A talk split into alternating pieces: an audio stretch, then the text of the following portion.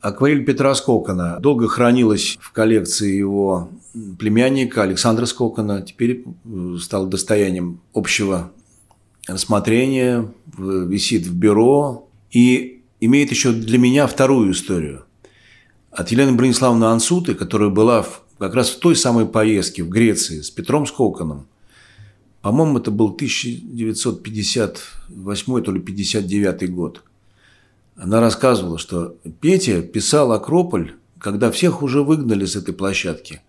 И вокруг него стояло два или три охранника, которые всех уже проводили, потому что время кончилось. Акрополь закрывался, и площадка перед ним тоже. И они спокойно ждали, когда художник, архитектор закончит свою работу. Каждый раз вспоминаю эту историю, глядя на эту вещь.